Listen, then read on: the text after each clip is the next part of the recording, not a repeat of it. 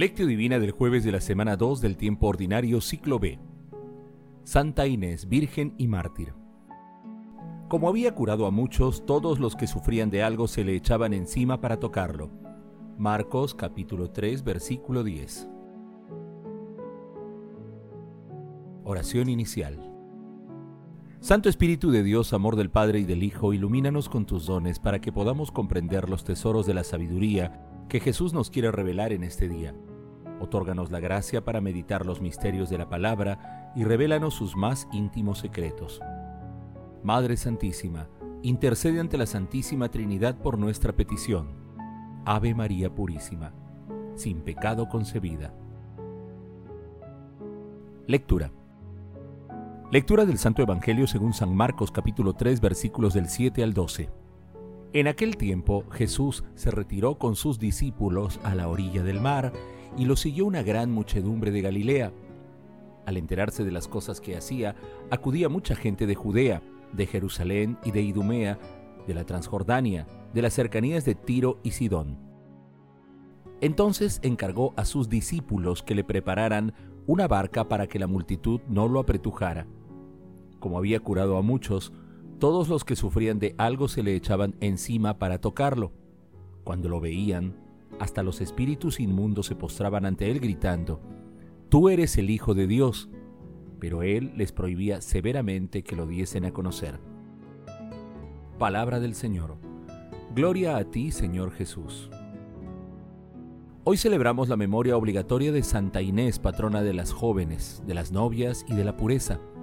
Su nombre latino es Agnes, asociado a Agnus, que significa cordero. Según la leyenda más conocida, Santa Inés era una joven hermosa, rica y pretendida por muchos nobles romanos. No aceptó a ninguno, aduciendo que ya estaba comprometida con Cristo, y la acusaron de ser cristiana. Fue llevada a un prostíbulo, pero unos ángeles y señales celestes la protegieron. Entonces la pusieron en una hoguera que no la quemó Finalmente fue decapitada en el año 304. El pasaje evangélico de hoy se ubica luego de los cinco conflictos entre Jesús y las autoridades religiosas de la época que meditamos los días previos. En el texto de ayer, Jesús ratificó que los excluidos, debido a una falsa interpretación de la ley, son el centro de la acción divina. Dejó claro que la opción por la vida, la salud y por los pobres es impostergable. En la lectura de hoy, frente al contraste de las polémicas entre Jesús y sus adversarios, se aprecia que Jesús se involucra totalmente con nuestra realidad humana. Enfermos, endemoniados y mucha gente de origen diverso y con múltiples necesidades acuden a Él para escuchar su palabra y ser sanados. El rasgo característico de Jesús en este encuentro es una bondad gratuita e incondicional hacia todos. Como afirma Francisco Sánchez Hernández, a partir de este texto podemos afirmar que el encuentro con Dios pasa por el anonimato y no por la celebridad. Quien quiere ser famoso busca la popularidad, quien quiere encontrar a Dios busca un encuentro íntimo con Él. Meditación Queridos hermanos, ¿cuál es el mensaje que Jesús nos transmite el día de hoy a través de su palabra? La muchedumbre que sigue a Jesús representa a la humanidad que necesita tocar con fe a nuestro Señor Jesucristo. La humanidad está necesitada de sanación espiritual y corporal. Las conductas que el mundo promueve a través de los medios de comunicación y de muchas formas así lo demuestran. Se precisa que con fe confesemos abiertamente que Jesús es el Hijo de Dios vivo y que contribuyamos de manera decidida a salvar las almas de los hermanos que están distraídos o confundidos.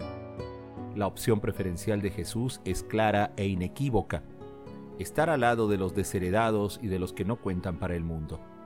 Hoy, también, nuestro Señor Jesucristo interviene para restituirnos a los que nos acercamos a Él, el bienestar físico, mental, espiritual, y nos asegura que Dios está siempre a nuestro lado. Hermanos, meditando la lectura de hoy respondamos, ¿confesamos y seguimos con fe a nuestro Señor Jesucristo? ¿Ayudamos a que otras personas se acerquen a la gracia santificante de nuestro Señor Jesucristo? Hermanos, Que las respuestas a estas preguntas nos ayuden a ser conscientes de que la fe es un don que debemos pedir al cielo. Pidamos al Espíritu Santo que nos instruya en los altos misterios de la fe para entrar en intimidad con nuestro Señor Jesucristo, confesar su divinidad y ser sus fieles seguidores. Jesús nos ama. Oración. Amado Jesús, concédenos a través de tu Santo Espíritu la fe que nos haga confesar abiertamente y sin temor que tú eres nuestro Salvador y Señor de nuestras vidas. Amado Jesús, concédenos a través de tu Santo Espíritu la gracia de ser constantes y perseverantes en nuestro seguimiento y la alegría de dar testimonio de ti a los demás.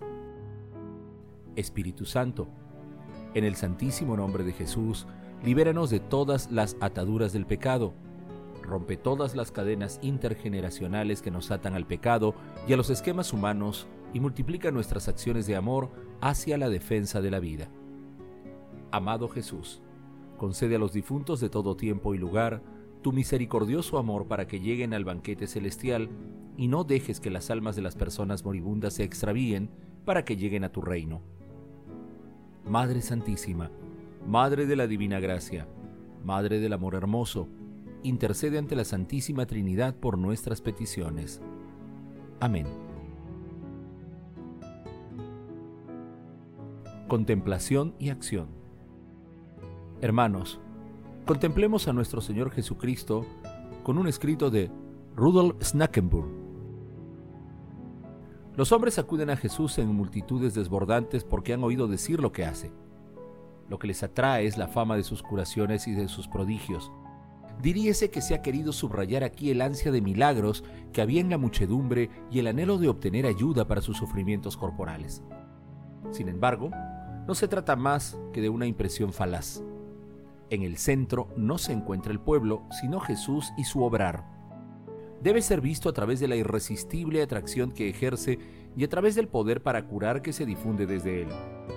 Lo que se describe aquí, con los medios intuitivos de una cosmología primordial, mantiene intacto su significado revelador.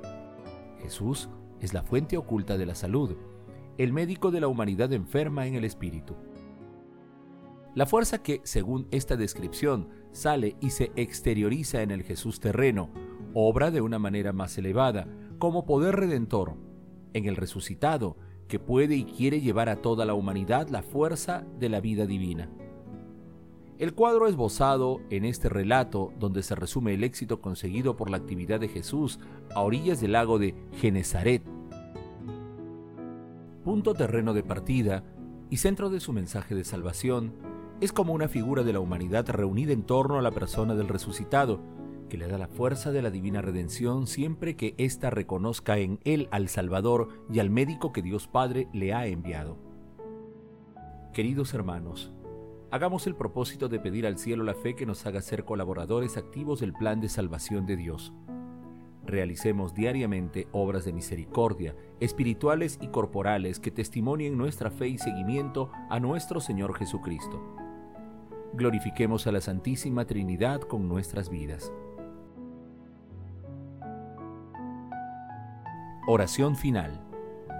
Gracias Señor Jesús por tu palabra de vida eterna. Que el Espíritu Santo nos ilumine para que tu palabra penetre a lo más profundo de nuestras almas y se convierta en acción. Dios glorioso, escucha nuestra oración.